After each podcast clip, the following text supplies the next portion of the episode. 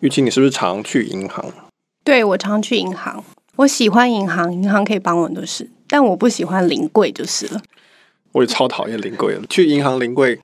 跟去大医院看医生，大概是我最讨厌的两件事情之二。我常常要计算一下怎么时间点临柜才会比较不会排到对。但是我们今天要讨论这个题目，可能之后就没有临柜这个问题了。对，这好像是他的好事哦，某一个优点。好，我们自我介绍，大家好一下，我是科技导读周清华。大家好，我是玉清。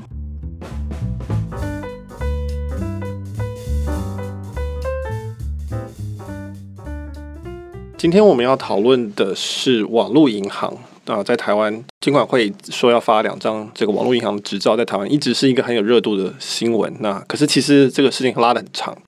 从公布到修改方法，到最近他们正式收件申请，但其实审核要花蛮多时间，预计是明年五月才会公布说谁能够拿到这两张网络银行执照。对，不过我想先讨论的是说，为什么临柜这么的痛苦？应该是说为什么需要临柜吧？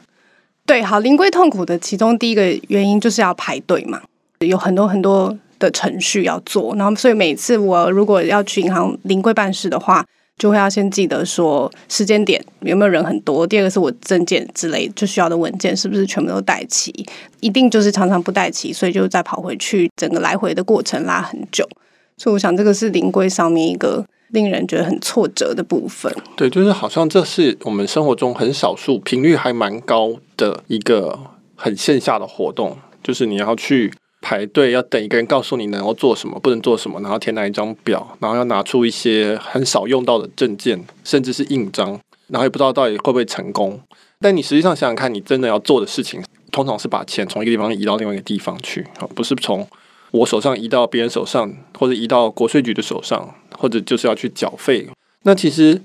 钱本质上它就是资讯，它就是一串数字。大部分的钱是这样子啊，除了少部分是现金之外，那大部分的钱其实就是一串数字。你是希望从这边的账户里减少那个数字，然后那个地方增加那个数字，其实是一个可以非常数位的东西。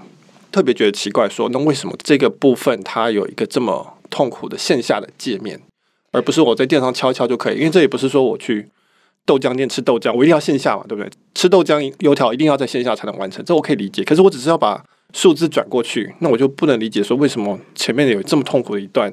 这个排队的过程。所以我每一次临柜的时候啊，很痛苦之后，我都会跟那个行员，因为其实行员的态度都非常的好，是这个程序很复杂，所以我都会马上再问他们说，我有没有办法线上办理？之后这些事情我是不是可以改成线上办理？他们就说，哦，可以啊，但是你要先办什么什么什么什么，似乎就是有非常多传统银行上面实体的 规范跟限制要遵守。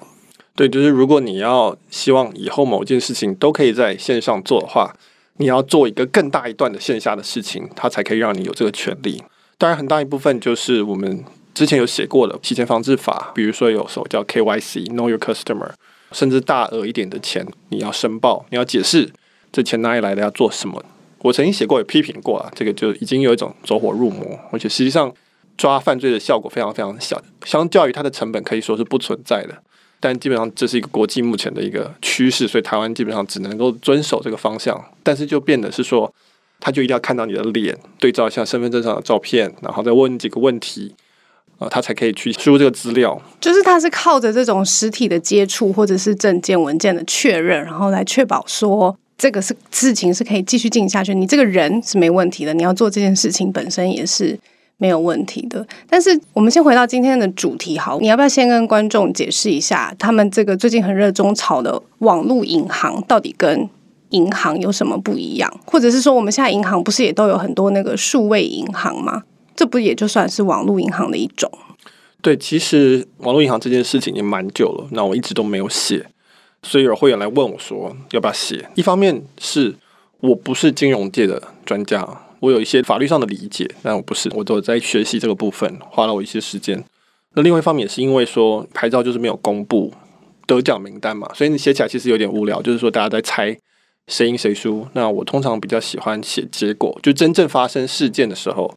再来分析，因为我们科技岛读，我们不是我们不是追热点，我们不是每日新闻，对，对，对，对，所以我们不需要知道这个赛马的状况，我们只要知道马到最后谁冲过终点线，那我们来讨论它的意义就好。所以我一直是希望等到有一个呃尘埃落定的结果再来写。不过我也你刚才问的这个问题，就是说到底网络银行跟实体银行或者数位银行有什么差别？嗯、就是我们现在每个人呃，尤其是科技导读的读者或听众，大概都会有一些数位的银行的 App 啊，比如说台新银行的 Richard 啊，或者什么富邦的 Home Bank 等等。到底跟这有什么差别？所以我就去研究这件事情，然后就发现说没有差别。这个结论非常有一点点的差别，有一点点差别。但是它的这个纯网银的纯是有意义的。对对对，我们现在金管会说要发的这两张执照叫做网络银行执照，可是根据它的规则，网络银行能够做的业务范围跟传统银行是一样的。意义就是说，今天的传统银行，比如说富邦啊、国泰。他们能都已经可以做我们将来这张网络银行执照拿到的人可以做的事情，所以这些传统银行的业者，他们其实没有特别兴趣来抢这个执照，因为他们本来就可以做。那做出来就是我们刚讲这些数位银行啊、线上的这些银行的一些功能，所以在业务范围上面是没有差别的。那在有一些条件限制上面，比如说资本额也没有差，都是一百亿。所以你要开一个实体的银行，你要一准备一百亿。你要拿这两张网络银行的执照，你也要准备一百亿。唯一的差别就是你刚刚讲的“纯网络银行”的“纯”这个字，就是说它的规定是网络银行不可以有实体的分行，它一定要有营业的一个总部，总要有人坐在那边，有工程师跟客服在那里。银行是俗称总行，对，它要一个总行，意思就是说这个总部不需要面对客户哦，就是一个营运据点，但是它不可以有实体分行。你看到这里就会觉得非常的匪夷所思，就是说它的能做的事情跟传统银行一样，但是它的限制还更多。它必须也要拿一百亿，所以它的受到的规范跟限制，治安啊什么，你刚刚讲的洗钱防治法这些规范全部都是一样的。但是它就是不可以有实体的分行，然后一切都是要透过网络作为服务的通路来接触它的客户以及服务它的客户，这样。对，所以最大的差别就是说，它只能够用网络去服务它的客户。传统银行也可以用网络，也可以用实体，但是网络银行不行，它只能用网络。本质上来说，网络银行的执照比较差，纯银行执照比较好。那所以大家在抢这个东西，其实你就会理解到说，并不是因为它本身有什么特别宽松的条件。我有写到说，我后来终于理解它为什么大家在抢，那是因为这是剩下来唯二的两张银行执照，在后面就没有了。这个金管会在他的新闻稿里有解释说，原本台湾有在二零一五年之前有三十九张银行执照，金管会觉得太多银行了，银行业者当然也会觉得太多嘛。通常每个业者都会觉得自己身边有太多竞争者。后来到了二零一五之后，就少了两家，我也不知道发生什么事了，好，所以剩三十七家。但是这几年大家在讲金融科技，在讲新创，在讲要活络这个经济，所以呢，金管会就说好吧，那我们再来发。学习日本、韩国跟中国发纯网银执照，但是呢，就是发两张，就是那消失的那两张啊，所以大家会抢这个网络银行执照，不是因为可以做网络，而是因为它是唯二的银行执照，再不抢就没有了，你就做不到银行的生意了，所以大家在抢。就是你文章里面没有琢磨太多，但我知道这是你的专长，就是说。什么叫做竞争太激烈，是一个还蛮难判定的事情嘛？但是这就是用旧的说，哦，原来三十九，现在三十七，好，那我们就再回复到三十九，这样是一个还蛮奇怪的标准，就是了。对，我一般基本上都还蛮反对这种就是人为的去限制竞争者数量的做法。那但是这种特许行业它有它的考量了哈，这是似乎是台湾金融业的一个共识，认为台湾银行太多，我也不知道为什么。但是总而言之，结果就是说。最多台湾就是三十九家银行这样子，就是这两张执照非常的珍贵啦，所以大家都要抢。既然都要抢，它就会成为是一个新闻的热潮讨论的话题嘛。不过，其实纯网银里面，它稍微跟银行有点不一样的地方是说，它开放非金融业者可以持股超过百分之五十，对不对？这应该是大家比较期待的部分吧。所以这次在抢这两张执照，现在就是比较浮出台面的是三家。中华电信、日本的乐天集团，还有 Line Group，大家都有兴趣要来争取。那他们本身不是金融业，他们是联合台湾的金融业者、银行业者，然后一起成立新的公司来争取这个网络银行的执照。所以我觉得这应该是比较有趣的地方，就是说哦，非金融业者现在是对这一块有兴趣的。对，所以他的执照对，就像你讲的特色是在于说，最高六十 percent 是可以由非金融业者去。持有。那这个是新的，那过去银行是不可以有这个状况的，因此就吸引了过去没有办法做银行的人想要来做银行。那特别就是科技跟网络业者，因为一般人认为他们这个有一个加成效果，这后面会讨论到。但是其实传统银行也可以申请，尽管会被问到这个问题，他就说：“哦，可以啊，可以啊。”但是好像不符合我们的初衷，但是都可以来申请。那但是现在大家会比较有兴趣的，就是刚刚提到的 Line 为首，然后日本乐天、中华电信，我不知道远传有没有，好像有表示过一些，对，好像有表示过。然后还有国票，那它是国票金控，是因为它是从证券业变成一家金控。它是唯一一个金控集团里面没有银行的，那他一直觉得缺这一块，那所以他就比较像我刚刚讲的传统银行想要做，那他好像是跟忘记他是跟乐天还是谁合作，这个是他的一个特色，就是说我们愿意开放让非银行业者来赚银行这个钱，那银行是一个很赚钱的东西，银行本质上基本上就是我帮大家保管很多的钱，那保管帮他配置这些资产这些钱。对对。对因为钱可以滚钱嘛，钱滚钱其实是最快的，所以任何人有这个权利帮别人去保管很多的钱，他就可以做出很多很多的新的东西出来，拿去投资，拿去贷款，拿去打包卖成别的东西等等啊，有很多可以玩的事情。所以，他银行一直都是一个以赚钱来讲，它是一个很容易赚钱的事情，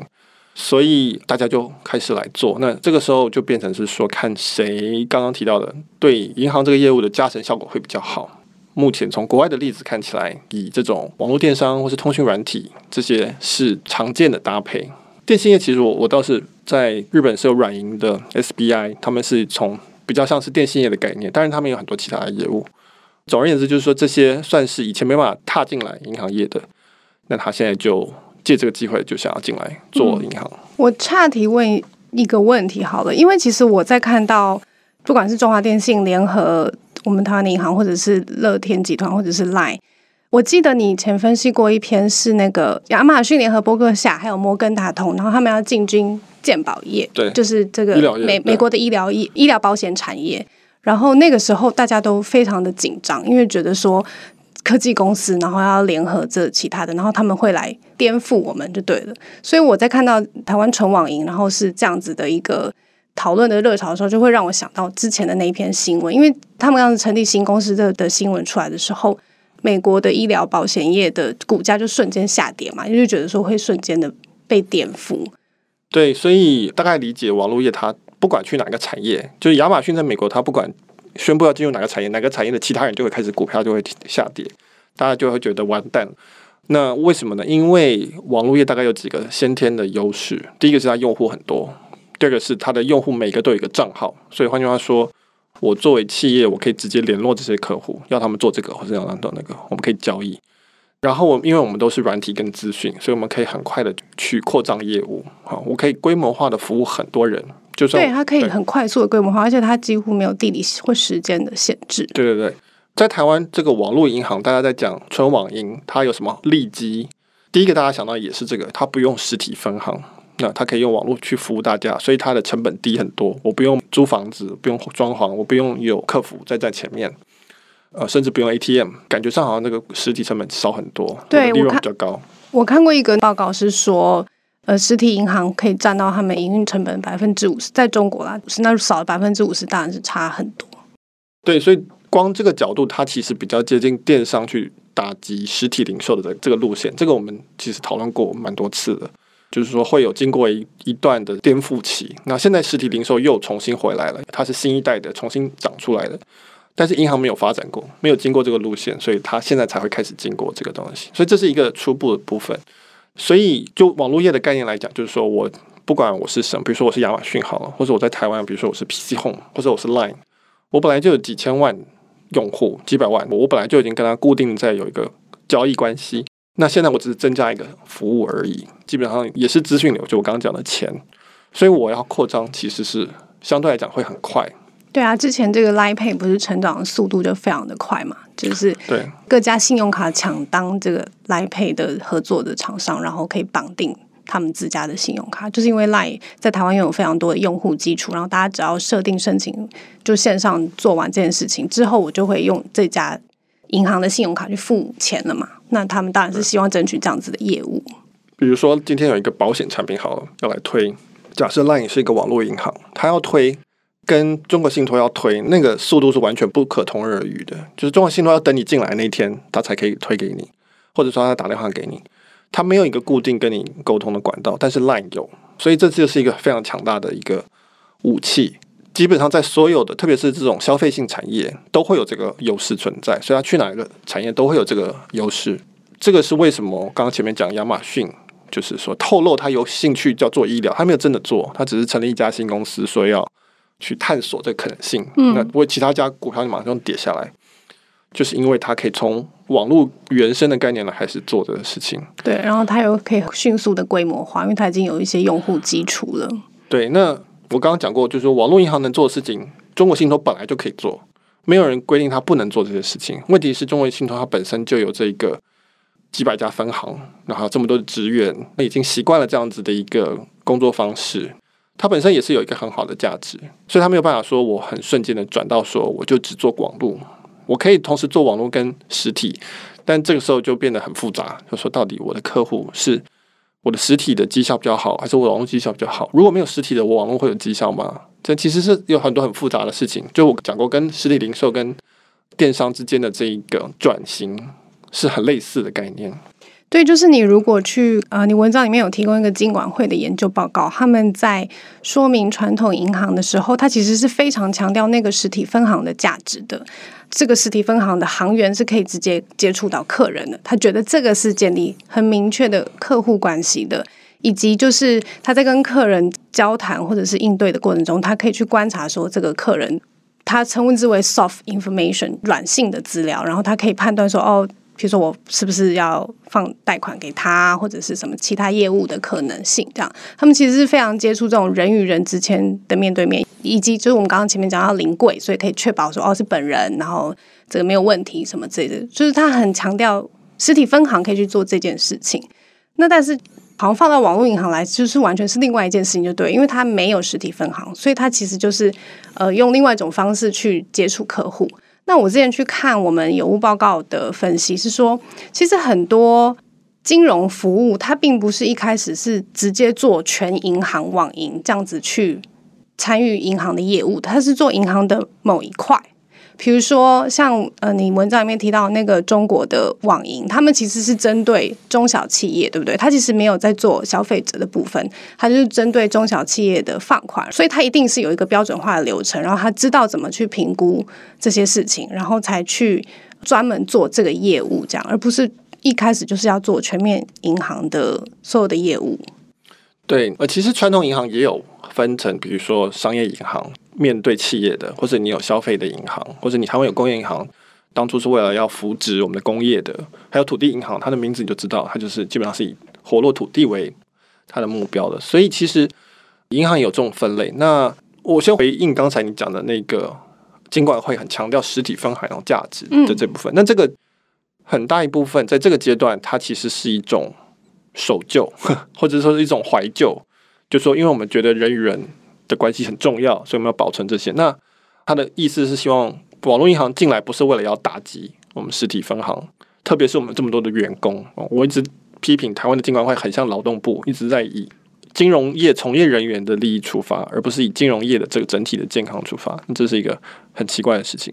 他这种怀旧本身其实是有问题的，就是这种思考。那你就永远就只能从实体的人面对面接触嘛。那如果你这个是从网络银行开始接触客户，他当然就有他另外一套的流程。我刚刚想要说明的其实是这个，就是说，因为他是完全从网络开始做起的，他当然就要自动的发展出一套他自己的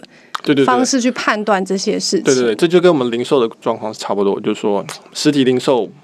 被打得七零八落，但是现在又回来了。嗯、那实体零售，它价值是有的，它永远都有，一定是有一个价值，但那个价值不见得是旧的那个价值，但是它先被彻底的冲撞过之后，才会长出来说，哎，原来现在今天的实体零售，重点可能是在体验，重点可能是在客服，重点是在一些气氛氛围的营造等等，它不是过去是拿来交易的，所以在台湾的这个银行也要经历这个状况，要看我们监管会的允许它被冲撞的速度多少，但我觉得现在很多人在想。呃，不管是网络银行或是金融科技，都局限于在思考是说，银行可以做哪些事情？就是从银行数位化这件事情来思考。对，银行数位化，我们刚刚前面讲的用网络而不是实体分行，这其实还是停留在所谓的银行数位化，把柜台做的事情移到网络上去做，或是移到 App 里去做。但这其实并不是金融科技最呃有趣的或是最创新的部分。觉得最创新的部分其实是非银行业者开始能够做金融的东西，因为就是最前面一开始讲的，金融本身就是资讯，它就是资讯的交流，所以它应该是可以跟其他的资讯合在一起去处理的，这样才会有新的变化。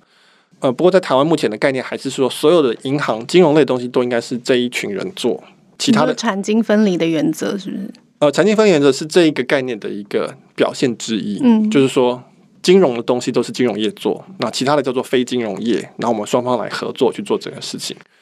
但是其实你如果看网络的话，有趣的地方是在于说，当我可以把这些资讯合在一起，然后甚至可以去做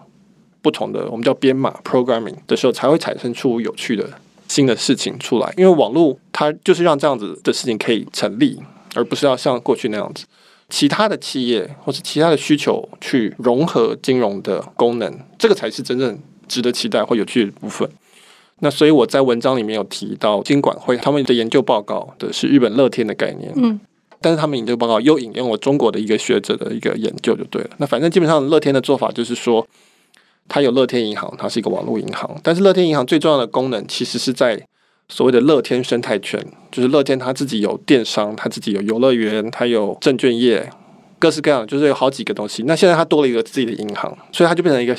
像一个小国家一样，我有自己的银行，所以呢，其他的企业他去赚来的钱都可以用我这个银行，可以留在这边，那我可以拿去，比如说刚刚前面讲的，就是去放贷啊，干嘛，这个可以做。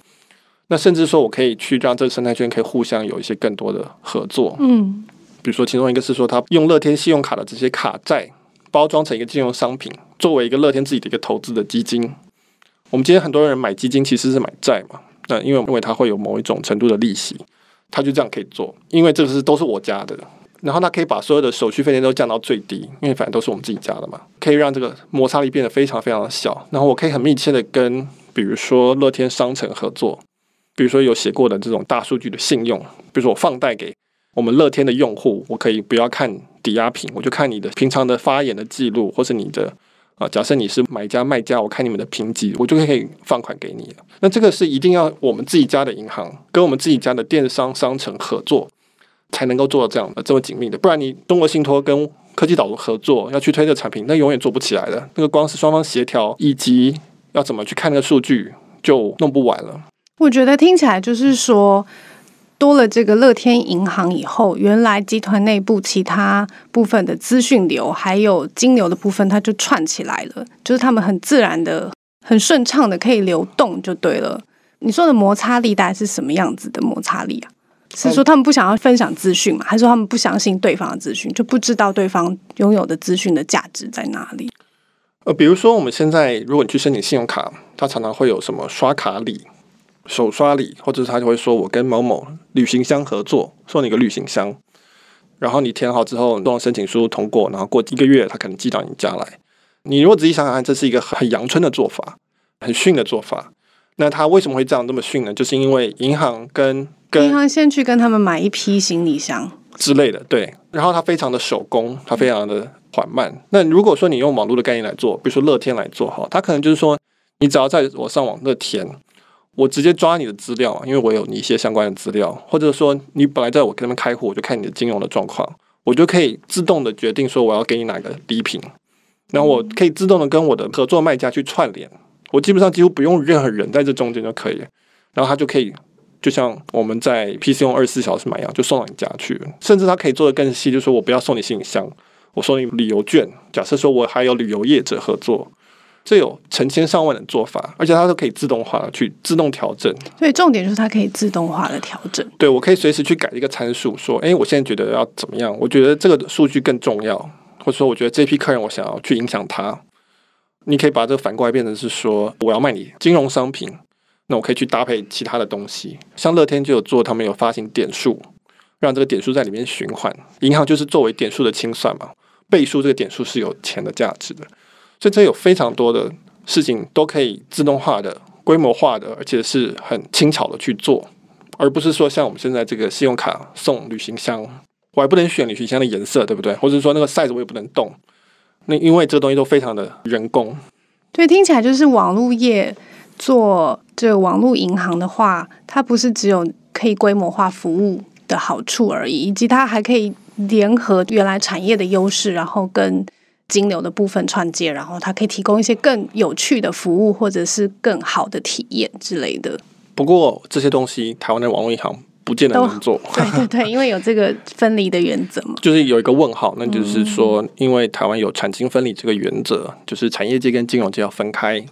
他怕说同一个集团里面，比如说有产业跟金融业，那他们担心会拿存款户的钱去供养这个赔钱的公司，造成跳票啊，或是这种倒闭，会有挤兑这个财务金融风险等等啊，可以理解啊，因为台湾发生过几次。那台湾的政府一向以来，特别是金管会，大概都是大政府的概念，就是说我们一定要彻底保护我们的消费者，不能让他们背任何风险。那因此，我刚刚讲的这些像乐天的这个状况，在台湾很有可能是不行做的。比如说资料不能随便交换来交换去等等。我刚刚讲这些东西，其实也都有它的风险，这是存在的。就是我们同意，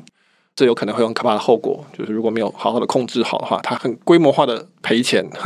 或是被规模化的被害等等。所以这个风险当然是存在的。所以尽管会谨慎小心，我们是可以理解的。我想问一个可能性。其实你在提到网络业想要做跟银行有关的事情的时候，其实我第一个想到的例子是蚂蚁金服。但是我去查蚂蚁金服的时候，它其实也不是银行业，它是一个科技金融服务公司。呃，我就想说，有没有可能，其实对网络业来说，它也不一定真的要成立一个网络银行。它其实可以支付，呃，蚂蚁金服下面它有芝麻信用，它有支付宝，它有其他不同储蓄的业务或什么。其实他们已经慢慢的就已经在做这些事情了，对不对？它不一定真的要透过银行来做，只是银行可能有一个就是更大的效益吗？还是就蚂蚁金服旗下包含了一个银行，那个就是好像叫微商银行吧，主要是也是商业银行，是服务企业主的，特别是阿里巴巴比如或淘宝这个上面的卖家的放贷的一个。银行应该是这样讲，说科技业绝对可以做到银行能够做的事情，技术上不难，know-how 上面当然要学一下，但是基本上还是学得起来的，因为这些东西也存在了上千年了哈。主要是在于说，银行的本质就前面讲，就我的理解，就是代为管理很大一笔钱，那这个就是银行本质上执行，它最有利润的事情就是帮大家管理很多钱，那因此任何。组织啊，至少在台湾，你要做这件事情，帮大家管理很多钱，那你就必须要符合银行法，你必须要受金管会的监理，因为你会造成这整个体系中间一个很大的风险，会集中在你身上。你只要一倒，可能很多人都会受很大的伤。是一个很重要的节点。对对对，所以只要你不是做这件事情，那你基本上就安全。你可以比如说像支付那些，相对来讲的风险就很低，因为支付就是把钱从 A 交到 B，然后确保货。从 B 交到 A，他就是收这个手续费的部分，他就是赚个手续费。对对对，他没有储存，他没有 park 这个钱。但是就是我前面讲的，你如果可以让这个钱停在这里，他就有很多事情可以做。那这个是有趣跟有赚头的地方，也是为什么大家想要做的地方。那因为科技的普及、网络的普及等等，所以把钱集中在一起变得越来越简单，可以办到的企业越来越多。那因此他们就会说，那为什么不让我们来做？所以这个时候，我们就看到金融科技的发展、金管会的调整等等，就是说，好，我们慢慢慢慢的去试，是不是可以开放更多可能性，让更多的状况下你可以去存这个钱。那但是我们还是要非常小心的去管理这个风险，因为那个风险还是存在的嘛，就是而且是未知的嘛，因为它不是传统的银行业务，所以它的风险是另外一种风险，所以它需要一些新的方式来确认它是安全的。对对，就是传统的方式，就是那种临柜。我们最前面讲的那个方式，它的管理方式我们比较熟，我们比较知道会出什么状况，然后我们比较知道说，万一出状况，我们可以骂谁，或是可以把谁抓起来，所以才会有一堆手续，就是印章啊、签名啊等等等等的。但是你如果是网络上做，大家现在还不熟，相对来讲会就会担心说，哎，这么这样钱就过来了，那是不是很容易诈骗？还有是不是很容易洗钱等等？这一个一套程序还在慢慢慢慢的发展出来。嗯，如果稍微讲远一点，就是说它发展的如果太慢，那我们就会看到区块链怎么取而代之，或者是说直接把它做完了。嗯，因为区块链那一批人他也是处理资讯跟金融。对对对，然后他们不是很管监管会的，就是他们基本上存在于一种灰色地带，很不容易被管到的方式存在，因为他们的技术的特性的关系。这个是科技有趣的地方，就是总是有人在后面踢你屁股说，你不走快点，那我们就来做。对我来说，这是有趣的地方。嗯，看起来下一次，要不然就是这个网银执照发的时候，有可能会再讨论，或者是区块链有什么创新的取代银行业务的时候，我们就可以再来聊这个议题了。因为现在虚拟货币都跌太多了，所以大家都不想讲。好，短期内可是 对对，他他们最近是有一点对凄惨这样。但是对，不是今天的主题啊。不过反正这种技术它本来就会跌的，这个泡沫破掉，应该没有人会意外。对，好，几乎没有人会意外这个。其实大家看的是说下一次再出现新的。对对对，所以大家也在等，就是说这个浴火凤凰到底会不会出来？嗯、会出来，大家也不会意外；不出来，不会很意外。那这科技本来就是这样子。好，那我们今天针对网络银行的讨论就到这边，算是我们第一次讨论。那大家有任何的意见的话，都欢迎在我们 SoundCloud 或者是 Apple Podcast 留言给我们。那如果你喜欢我们的音频的话，就请给我们鼓励，或者是给我们任何的评分都可以。对，给星星或什么都可以。嗯，好，好，谢谢大家，谢谢大家。